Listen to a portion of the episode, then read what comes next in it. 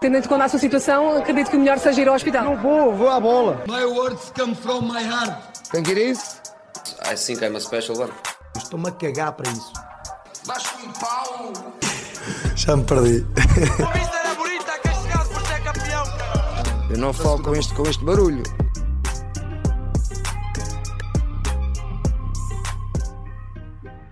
Ora, sejam bem-vindos, mais um episódio. Consegui aqui roubar uh, algum tempinho ao Marcos, o Marcos que anda muito ocupado, uh, não é verdade, mas uh, lá consegui roubar um tempinho, Marcos, e já que estás um, a, dispens a, dispensar algum do teu tempo precioso, começo por ti e baixa tu a falar mais, porque assim eu quero e assim me apraz trazer-te aqui para, para, o, para o podcast, por isso Começamos com a, com a glória europeia do Benfica e Sporting, depois deixamos o Porto para o último. Uh, Marcos, uh, uma noite histórica em Turim, o Benfica consegue então voltar a fazer uma, uma festa em Turim, desta feita não, uma festa não tão grande, porque não vai para a final da Liga Europa, naturalmente, mas consegue novamente sair feliz uh, de Turim. E quais são as tuas principais notas depois de um, de um jogo em que o Benfica até começou a perder e até podia ter dado sinais de estar algo ansioso? Olha, Diogo, deixa-me só dizer-te que relativamente à parte de eu começar e até falar um bocadinho mais, o, que o público, obviamente, que agradece por, por tal. Uh, relativamente à tua és pergunta... Me, és mesmo, opá, isto é... Assim não há condições. Vou desligar isto. Relativamente à tua pergunta, da parte do Benfica, qual é que era mesmo a tua pergunta? Desculpa, já me esqueci. Não, eu, o que eu estava a dizer é que o Benfica come, começa a perder, podia ter dado sinais até de alguma ansiedade e acabou por, por não acontecer isso. Eu queria te perguntar como e porquê. Sim, opa, hum, eu, acho que o que a Juventus entrou, entrou determinada para, para vencer o jogo e a Juventus entrou muito forte e isso o Benfica teve, teve dificuldades. Os primeiros 10 minutos acho que o Benfica não conseguiu igualar a Juventus um, na agressividade no jogo e por tal, e por tal sentiu dificuldades. Depois a Juventus acaba por ter a, por ter a sorte de marcar o gol bola, em bola parada e isso acabou por, por fragilizar um bocadinho o Benfica e criar ali um bocado uh, de medo e, e atenção, esta, estas linhas de 5 são sempre muito complicadas de defender. Eu acho que uma linha de 5 é, é, sempre um sistema muito, muito complicado para a equipa contrária por, por causa uh, dos laterais que dão uma profundidade imensa. E neste caso, a Juventus tinha, tinha o Costitos e tinha o Quadrado, que são, são laterais que dão uma profundidade muito, muito grande. E portanto, isso muitas vezes ou criava igualdade numérica ou então criava superioridade numérica no corredor. Portanto, de qualquer das formas, seria sempre mau, ainda seria pior uh, se tivesse prioridade numérica. O, a Juventus seria para fora, o Benfica dava os corredores porque tinham que fechar o meio e a Juventus acabava sempre por criar alguma pressão a partir aí do corredor. Ainda assim, não foi uma Juventus capaz de criar muitas situações um, de gol. Depois foi o Benfica que foi começando a igualar a Juventus naquilo que era, que era a pressão, naquilo que era os duelos, acima de tudo, a agressividade que impunha no jogo, o Benfica começou a subir a sua pressão, uh, começou a criar um, alguma dificuldade na primeira fase de construção das Juventus e foi a partir daí, na minha opinião. Acho que o Benfica cresce muito na primeira parte, a partir dos 15 minutos, quando começa a recuperar muitas bolas na primeira fase de construção das Juventus. E a partir daí, sim, o Benfica começa a ganhar uma confiança que depois começa uh, com jogadores tão fantasistas como é o David Neres, como é o Rafa. Quando começa começam a ganhar confiança e quando começam a embalar, a coisa fica feia para o adversário. A verdade foi isso que aconteceu, foi o Benfica que depois começou a ganhar confiança e foi dando muito espaço aos Juventus, até porque era uma Juventus, ah, uma Juventus um bocadinho passiva a mais, não sei se tu reparaste, mas era aquela linha de 5, tinha os três médios à frente, mas eram os três médios que andavam ali numa pressão passiva, o Benfica trocava a bola, trocava a bola, mas no início do jogo trocava a bola sem ter aquela confiança, na segunda parte, o Benfica entra com uma confiança fantástica, domina em absoluto o jogo. É uma vitória muito merecida do Benfica, que se calhar até peca por ser apenas 2-1 e teria sido importante mais um gol ou outro uh, por causa do confronto direto, uh, mas que ainda assim é uma vitória histórica para o Benfica, uma vitória importante. São 12 jogos, 12 vitórias, o Benfica vai embolado e isto, isto é em grande. Ora bem, uh, o que me também acaba de dizer visto também tu não, não destacaste imenso do ponto de vista individual. Estava a eh, pensar nisso agora, por acaso. Sim, sim. Vou aproveitar e ainda bem também, deixaste-me aqui alguma coisinha aqui de interessante para, para apontar. Uh, por onde começar? Se calhar de trás para a frente, António Silva acho que tem estado na boca de toda a gente uh, ultimamente e merece, eu obviamente. Sim, eu acho que sim, Diogo, só que acho que é injusto neste jogo não se mencionar Otamendi, porque o Otamendi tem uma cara uh, de cortes decisivos absolutamente fantásticos e, e, eu acho que o Otamendi nestes jogos de Champions acaba por, uh, por uh, se superiorizar e é de facto fantástico. Sim. Mas sim, até pela questão dos 18 anos, o António se faz um jogaço enorme, uh, seca o Vlaovic completamente. Eu, o que eu ia também dizer é que ele também está a este nível porque tem ao seu lado precisamente o, o Otamendi, Exatamente. porque se não tivesse um central daquela caraveira e, daquela, e do nível de, do Otamendi, não, não teria uh, estado àquele nível que, que presenteou. Mas uh, importa aqui sublinhar, na minha opinião, o, o melhor jogador em campo, que foi Enzo é. Fernandes. É, é ridículo. Sim, Nem sim. vale a pena mencionar, é, é um absurdo. Acho que é um jogador que está num patamar completamente superior. Oh, Diego, eu acho que nós nem devíamos falar que é para nos estragar, porque simplesmente aquilo é, é absurdo. Sim, é, é, é, daqueles jogadores que estará cá há pouquíssimo tempo. Eu, eu, nós até há dois ou três episódios até falamos que se ele iria uh, chegar até janeiro. Um, isto é, se, ou melhor, se depois do Mundial se ele seria vendido, eu tenho quase a certeza, porque é de facto um jogador que está num patamar. Eu, eu acho que o Benfica acaba por o segurar. Acho que o Rui Costa está, importante, está, está importado com, com a vertente esportiva e até por. São três anos de seca para o Benfica, por isso uh, tem a obrigatoriedade deste ano conquistar títulos e por aí acho que, que acaba por segurar o Enzo. Agora, no próximo, no próximo mercado, para além do de janeiro, uh, vai. Mas importa destacar também, por exemplo, o Florentino, que faz, faz um jogaço top, o João Mário. Eu, eu acho que é, é um bocado chato esta tarefa de destacar um jogador individualmente neste jogo, porque se tu fores a dar por ela, depois tens o Bach, que faz uma exibição enorme, com muito critério, o Grimaldo, o, o, João Mário, que tem uma qualidade, uma classe, o Rafa, que enracha e vais conseguir, o Neres.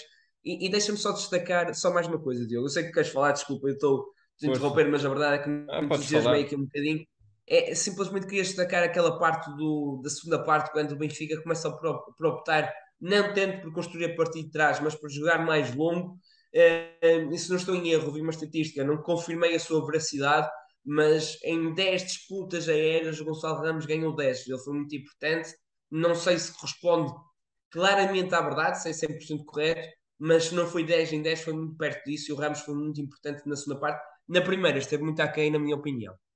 Ora bem, uh, era um pouco isso também que eu, que eu iria destacar no, no Benfica. Acho que no, no geral também quase toda a gente teve bem. Não, não neste tipo de jogos uh, quase uh, épicos, acabam por todos, enquanto individual, enquanto individualidades, acabam por sobressair e foi também um pouco que aconteceu, mas aí está, para mim, acho que Edson Fernandes de facto espalhou uma classe que, que na minha opinião, uh, que está num patamar de facto completamente diferente de todos, uh, pelo menos, uh, obviamente com todo o respeito para o Benfica, não é? Mas estará definitivamente em pelo menos um ano estará num, num clube com outra dimensão.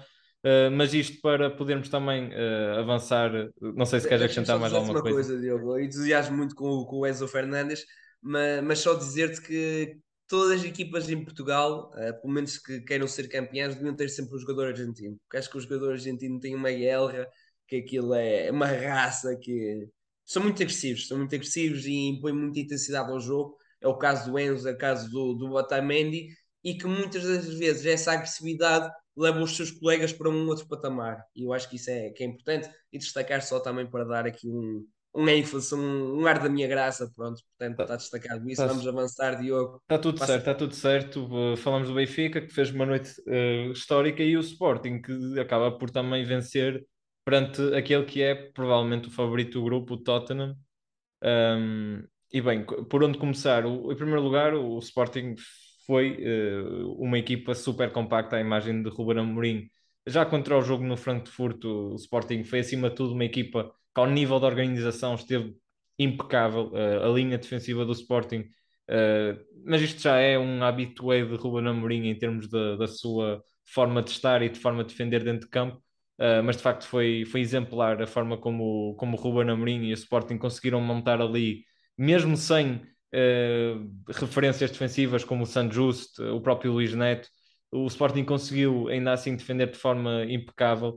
Uh, o, Tottenham teve muitas dificuldades uh, em jogo posicional, em, em encontrar espaços dentro da, das, das entrelinhas do, do Sporting. O Manuel Ugarte e o Morita também uh, fizeram um jogo incrível. E depois destacar que, que Pote é sempre um jogador um, muito capaz, muito técnico com bola. O Trincão está a ganhar confiança a cada jogo. E o Edwards, bem, o Edwards uh, está num nível messiano neste momento. Só faltou mesmo aquele golo uh, para poder ser considerado o, melhor em campo, porque o que ele faz com aquela bola naquele, naquele lance é, é incrível. Uh, mas, um, mas isto, é, Marcos, o que é, é que queres mais acrescentar? É incrível, mas eu acho que isso também parte muito por aquilo que, que é a mobilidade que o Ruben Amorim dá a estes três avançados uh, na frente. Eu acho que é, que é muito, muito por aí que passa o jogo do Sporting. Uh, Dá-se aso para que eles possam sobressair do ponto de vista individual, possam ver o jogo de frente. Uh, o Edwards tem, teve um monte de situações em que pôde ver o jogo de frente e aí é muito perigoso porque ele não para um tem rajos individuais fantásticos, mas acima de tudo é a forma como, como eles servem em apoio. E, e nós vimos isso do, do Edwards na, na, primeira parte e depois vemos isso do, do Paulinho na segunda parte. Eu acho que o Paulinho aí é o, é o é esplendor máximo do que é jogar em apoio e eu acho muito interessante esta mobilidade dos três da frente. Já é a imagem de marca do Ruben Amorim. Eu acho que este ano ainda mais. Este ano ainda mais, porque está a ser muito complicado. Uh, nesta Liga dos Campeões está a ser muito complicado para os adversários conseguirem parar esta mobilidade e este jogar em apoio um, dos avançados do, do Sporting. Tem causado muitas dificuldades. Acho que passou muito por aí. Também pela forma como o Sporting foi saindo na fase de construção, principalmente pelo Pedro Porro, que, que é provavelmente o, o, jogador mais talentoso deste Sporting, se calhar. Uh, é uma frase arriscada, uh, mas que não, não deverá fugir muito da verdade. É certamente um dos jogadores mais valiosos deste Sporting. Mas é importante ressalvar uma coisa: é que este Tottenham não é uma má equipa, este Tottenham é uma super equipa. Este Tottenham é realmente uma equipa muito, muito boa. É uma equipa de António Conte e o António Conte uh, tem sempre boas equipas, equipas muito competentes e o Tottenham tem, tem mais valias do ponto de vista individual que só no o Harry Kane. Tem jogadores absurdos, tem jogadores absurdos e é importante ressalvar, não é uma equipa que passa um momento negativo, não é, não passa o seu melhor momento, mas não passa um momento negativo, é uma equipa quer do ponto de vista coletivo, quer do ponto de vista individual, um, com muita qualidade, e isso vem valorizar ainda mais a vitória do Sporting, eu acho não se, não se valorizou o suficiente na comunicação social, acho que merecia mais. E, e ressalvar que quando houve aquele período menos bom do Sporting, nós aqui mencionámos uma coisa. É não é o Sporting que está, está completamente mal, é o Sporting que, que está ferido psicologicamente. E a verdade é que parece que este Sporting começou a dar aquele passo em frente. Nós tínhamos falado na questão do, do Trincão, parece que não, não está a ter aquela personalidade para assumir e o Trincão, pumba, começa a aparecer, começa a assumir o jogo. O Trincão começa a assumir, o Sporting começa a subir. Eu acho que é, que é esse o caminho. O Sporting neste momento está, está num ótimo caminho. Sem dúvida, até porque o Sporting, uh, não só do ponto de vista do, dos homens da frente, mas também do ponto de vista dos homens de trás, tem, tem vindo a subir o rendimento. O Gonçalo Inácio está diferente, fez um grande jogo também. Acho que pelos comentários que eu também tenho lido na, ao nível do, dos ingleses e tudo mais, também ficaram muito surpreendidos com o Gonçalo Inácio, que é um jogador também diferenciado com bola, em construção, para além do Porro, acho que ele também foi muito importante, uh, mas também teve ao seu lado o Coates, o, sim, exatamente, o Coates, o, o Mateus Reis e, o, e, até o Nuno Santos também jogaram todos bem. Um, destacar, uh, por fim, que o Tottenham, como disseste, é uma grande equipa, é uma equipa muito competitiva, muito difícil de superar. Os grandes ingleses, ou melhor, os top 3 ingleses, para além do United e afim, os, o Chelsea, Liverpool e, e, City, por assim dizer, têm, têm tido muitas dificuldades ao longo destes últimos anos uh, contra o Tottenham. Um, e este Tottenham tem mais qualidade individual que, na minha opinião, uh, que, que, ultima, que, nos últimos anos. Adicionou aqui o Richarlison uh, e, e, continua, obviamente, com Kane, Son, Uh, tem Perisic, vai buscar Perisic, tem, tem Juventude eh, que já está desde o mercado de janeiro, tem, tens uma equipa muito, tem, muito... tem uma equipa muito, muito competente, muito forte e o, e, o, e, o, e o Sporting tem todo o mérito de ter conseguido destacar por fim uh, o golaço de, de, Arthur Gomes, uh, como é que ele em um minuto consegue. Não sei como é que ele o fez, mas a verdade é que o fez. Fantástico. Mas bem, avançamos e falamos uh, da, da, queda da, da tomba do, do Futebol Clube do Porto, uma das piores noites da história do clube na Europa, provavelmente, não em termos de resultado, mas em termos de exibições, foi um desastre. pareceu de facto um jogo de, de distrital da parte do Porto, Marcos. ali, não estou a dizer que não estou a dizer que os jogadores do Porto individualmente não têm, estes jogadores não têm capacidade para jogar na Champions, mas foi a sensação que, que deixaram que nenhum é capaz de jogar esta Champions. Oh, oh, Diogo, repara, repara na, no, no, quarto gol do Clube Bruxo e, e vê a forma como o Uribe está dentro de campo.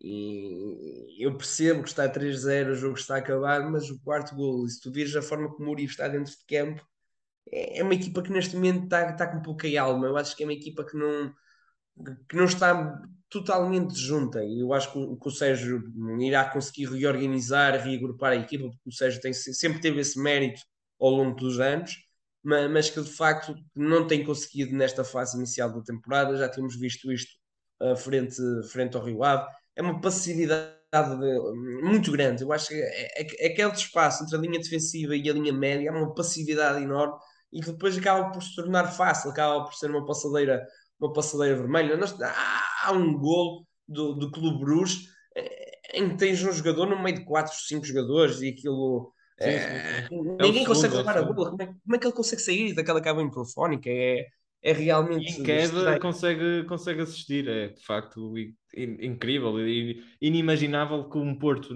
competitivo como costuma ser na Champions, com Sérgio Conceição, permite a um clube de Bruges, com todo o respeito, que é uma equipa que joga muito bem à bola, atenção, é uma equipa que joga muito bem a bola, tem talentos jovens. Uh, nem, facto... nem tinha o seu melhor jogador em campo, que é o Noah atenção. Sim, sim. Mas tinha ali, uh, mas tinha ali de facto, e tem talentos muito grandes. Tem, tem, o Juteclá é um jogador que no ano passado passou discreto, mas ainda marcou dois golitos no Barcelona e tem qualidade. Acho que, acho que o, o Clube de Bruges, no seu total, é uma equipa que joga muito bem a bola. No entanto, o Porto nunca na vida pode nem, nem é levar 4, é não pode perder contra um Clube Bruges em casa. Ó oh, Diogo, repara, eu acho que, por exemplo, o Clube Bruges é uma equipa que tem, e, e, e notou-se no Dragão, que é uma equipa que tem capacidade para discutir o apuramento, porque tem. Mas, mas que ainda assim é uma equipa que, se tu queres estar numa Liga dos Campeões, tens de estar em casa, no, no Dragão tens que vencer o jogo.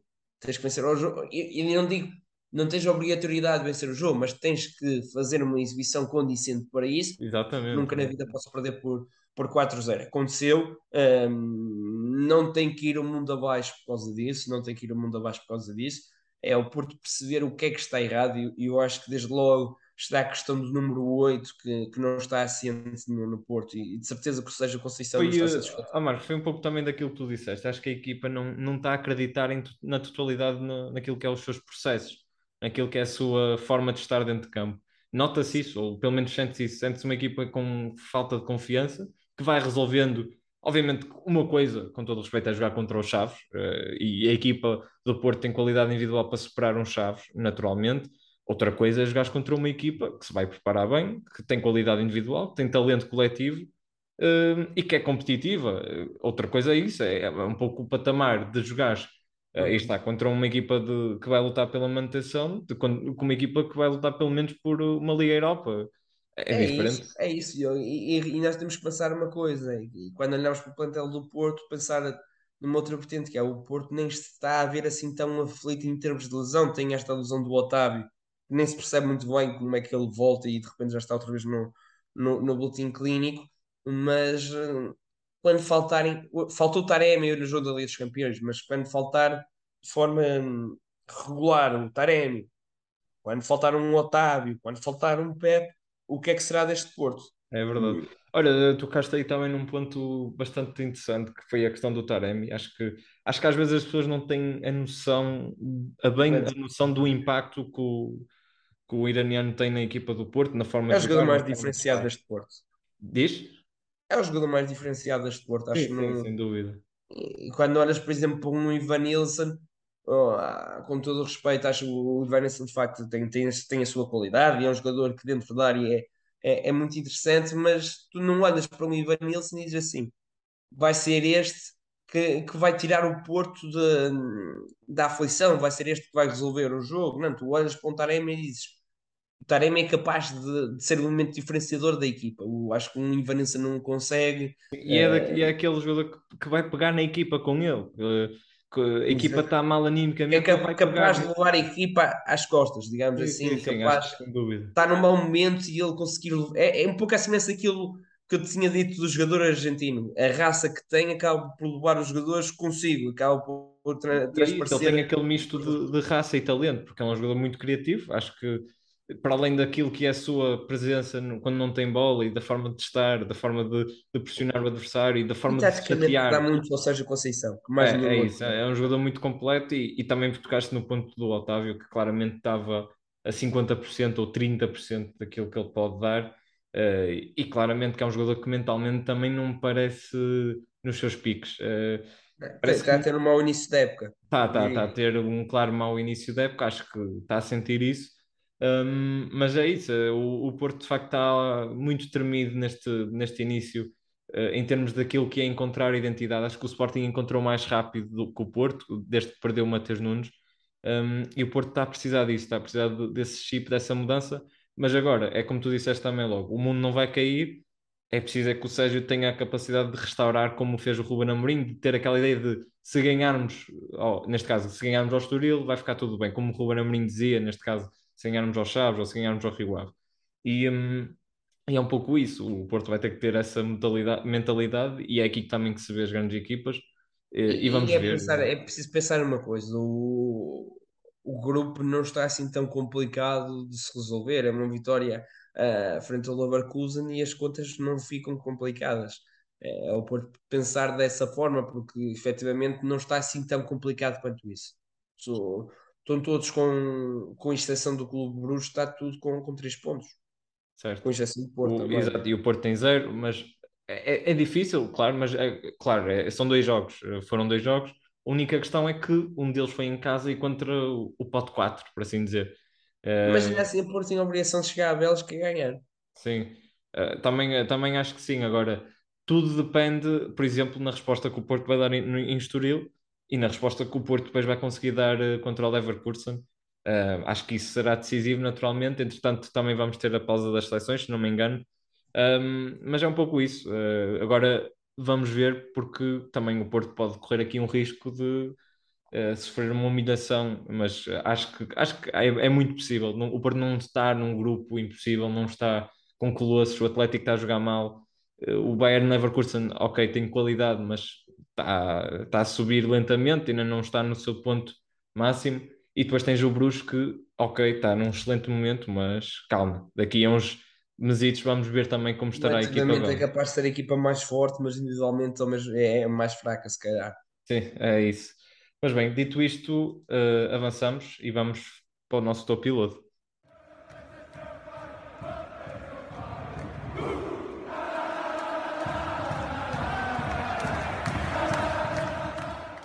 Marcos, quem é o teu topo desta semana? Olha, o meu topo desta semana é, é o Rui Costa, por aquilo que foi eh, a entrevista que ele deu à Benfica TV a explicar o mercado de transferências. Eh, acho uma ideia, uma ideia interessante na altura que ele disse no seu programa eleitoral, eh, que de facto acabou por se consumar. Poderia, se calhar, até ter deixado de lado e ter deixado a coisa andar, mas a verdade é que, é que explicou o mercado, não diria tintim por tintim, mas que acabou por ser eh, esclarecedor em muitos pontos. Uh, tocou, uh, tocou em várias, uh, em várias, várias perspectivas, falou dos empréstimos, o porquê dos empréstimos, um, o porquê um, daquelas vendas a 50%, porque é que ficámos com 50% do passe, um, porque é que vendemos o jogador X, porque é que vendemos o jogador Y, porque é que compramos e de que forma, falou da questão do David Neres e a forma como ele resolveu, um, sabendo que, não ia receber aquilo do do Pedrinho acaba por resolver desta forma. Uh, acho algo interessante e importante e que deveria acontecer mais vezes. Uh, acho que, que, é, que, é, possível evoluir a partir, a partir desta ideia, porque hum, poderia não ter sido o Pedro Pinto, o diretor de comunicação do Benfica, a dar a entrevista, até porque acaba por ser perguntas em, em mais ou menos delineadas, acredito eu, um, em que o Rui, Rui Costa estaria à vontade uh, e poderia-se evoluir, por exemplo, para um parâmetro em, em, que tinhas um jornalista do Record, um jornalista da Bola, um jornalista sei lá de onde, mas, mas com perguntas um pouco imprevisíveis, poderá ser esse o passo uh, da evolução. Uma, uma, conferência de imprensa. Exatamente, sim, sim. Mas, mas que ainda assim, não, não havendo esse espaço, acho que, que é uma ideia muito, muito interessante e, e que mais clubes deveriam optar, porque os sócios e os simpatizantes têm o direito a saber aquilo que se passa um, no clube e a forma como é gerido, porque isto dá uma outra confiança um, sobre aquilo que a direção está a fazer. Uh, o adepto do Benfica hoje não pode, não pode dizer que o, que o Benfica não fez as coisas com, com coerência, não fez as coisas com critério, porque chegou o presidente e explicou: nós fizemos isto, aquilo acolá, as coisas até podem não resultar bem, porque nem sempre é linear, as coisas nem sempre são lineares, mas a verdade é que havia um plano por trás uh, bem delineado. Agora falta saber se resulta, se não resulta, mas está lá o plano, está lá a coerência, é, e portanto, muito mérito para o Rui Costa por esta ideia, é, que eu espero que, que passe por, uh, por mais gente. O meu topo, um, o meu topo vai para o Braga por três razões. Uh, primeira razão, estreou-se a ganhar na Liga Europa. Estreou-se a ganhar. A segunda vitória consecutiva na Liga Europa, aliás. Uh, é um clube que também está muito competitivo na Primeira Liga, ainda não perdeu. Um, e para além disso, no, no jogo da Liga Europa houve uma mensagem bem interessante por parte dos adeptos, em, com, em comunhão com os adeptos da União Berlim, um, por causa da, das, da quantidade de, de pessoas que, que, morreram de forma injusta no, nas construções do, das infraestruturas para o Mundial. Uh, creio que houve até também um minuto de silêncio no minuto 65, se não estou em erro. Um, e para além disso, e falando destas questões extra, extra desporto, que, que enfim, que, que nem devia de, de, acontecer, mas de qualquer das formas uh, deixar esta nota, para além disso, Vitinha, uh, Vitinha não, este, não do Paris Saint-Germain, mas sim o do Braga, que é um gladiador autêntico, é um guerreiro no seu sentido da, da palavra. O Braga, que é conhecido por ser os guerreiros do Minho, e o Vitinha é claramente a personificação disso mesmo, e está num nível altíssimo. É um jogador alemã, uh, a Alemanha neste caso, e, e o Braga que jogou contra uma equipa alemã precisamente ah, eu, eu, acho que tu falaste tudo muito bem, Diogo. Só, só acho que era inevitável. É que, que era inevitável, não, acho que era inevitável tu, tu, tu tens que mencionar o Vitinha, pá. Acho que era inevitável. não, não sei porquê, deixa eu falar em Vitinha, Vitinha, Vitinha, em, Vitinha. Em quatro episódios já é a segunda vez que o Vitinha vem, vem à baila. Um, ou isso... segunda vez! ou, ou isso ou eles têm que ou isso eles têm que parar de fazer jogadores com, com a alcunha de Vitinha, quer dizer, é Vitor, pá. Não, não mas, mas, mas, é que tu falas do Bitinha do Braga, mas que ainda assim tens de dizer Bitinha, que não é o do PSG, mas que é o Bitinha do Braga, não, pá, não tens essa necessidade. Uh, mas bem, um, com isto, com esta nota, avança, avança aí para o teu lodo, porque senão vamos pá, aqui. O, o meu lodo, tu, tu disseste que não querias falar extra-campo, mas eu quero falar extra-campo, porque acho que não, não tem assunto nenhum quando o governo quer que o pessoal compre mais, mais coisas, de repente metam aquel, metem aqueles equipamentos à venda, porque aquilo é um desastre. acho que acho que os equipamentos são realmente um desastre. Acho que eu, já os equipamentos da época passada já eram um bocadinho aquém. Eu, eu diria que, e aliás, e isto uh, noto logo no meu gosto, porque foi a compra que eu fiz, que é a roupa do aquecimento na, na, de, dos últimos equipamentos que tinham, tinham sido vendidos era mais bonita do que os equipamentos um, ehm, Sim, do jogo e eu acho que, que este ano nem sequer é o equipamento do, do aquecimento se safa, acho que é, que é absolutamente um desastre e, e que aquelas camisolas do Cristiano uh, tenho pena porque eu tinha lançado este tweet uh, que aquilo eram camisolas de feira, mas que na altura só recebia dois likes no meu tweet e infelizmente agora já pessoal anda, Opa, tá, ainda, não, ainda, não, ainda, não, ainda ninguém te valorizou pá. Ainda não, não, ninguém me valoriza, ninguém me valoriza. Acho que isso é um facto, infelizmente há pessoal a ter uh, likes à minha pala porque fui eu que primeiro dei a ideia mas que, que infelizmente não tive essa esse retorno. Mas, mas, pronto, fica aqui a ideia que na próxima tentei fazer equipamentos mais bonitos, porque estes aqui são, são de facto um desastre. E eu espero, Diogo, tu, tu não me digas o contrário, porque se seja o contrário, se calhar cortamos aqui o, o, o diálogo, fica por aqui, porque de facto eu não okay, quero. Okay. Não, não, não. Opa, eu gostava muito de poder eh, dizer algo contrário a ti neste caso, mas não dá. Acho que é muito difícil. É muito Não, difícil de alguém É, dizer é, uma mas, opinião mas eu, contrária. não, eu não sei se tu, se tu viste, mas se, se, não tiver, se não tiveres visto, hum, quando acabámos o episódio, puxa atrás no canal 11 e vê a forma como, como a apresentadora diz de forma convincente eh, que os equipamentos são mesmo bonitos e que ela gosta mesmo muito. Opa, E que é é que, é nota-se mesmo que não foi paga. Ela não foi, ela não é da federação, nota-se. Opa, não, é é risório menos para. podia dizer como o Candice. O Candice, estão lá as cores da bandeira? Pronto, acho que isso é um brutal. Não, opa, é- foi de facto uma, uma ideia muito mal pensada pela federação, mas ok, Mas pronto, avança avançamos. avança lado. Avançamos. Eh, se quiserem, tirem as vossas conclusões. Quem ainda não viu, que, que vá ver, porque de facto está um desastre. Mas bem, o que é que eu vou falar? Tinha dois tópicos. Tu, tu- nós, antes, de, antes do episódio, tínhamos conferenciado. Um deles era relativamente à, à questão de Famalicão, eh, que é pertinente, eh, porque vivemos num, num mundo do desporto aqui em Portugal que não se valoriza o, o futebol e o espetáculo, e valoriza-se eh, um campo de batalha entre duas equipas, e acho que, que não pode ser assim, ainda que eh, as medidas, e acho que o- fazendo aqui um pouco de advogado do diabo, acho que o pai também vendeu muito a imagem do, do filho e tentou ao máximo extorquir coisas da comunicação social, mas de qualquer das formas, eh, foi um caso triste. Outro É, caso- é, se calhar avança, avança para outro lado, se calhar é melhor. Já estás a dizer, não é? Eh, Não, é é a minha opinião, claro. Não, não a dizer a, a maioria, Não, a obviamente, que isto é como quem, quem quiser. Eu acho que não, não concordo nada com o que Não aconteceu, precisava mas de ir para a comunicação social e, e afins, acho que isso acho que era um acho que.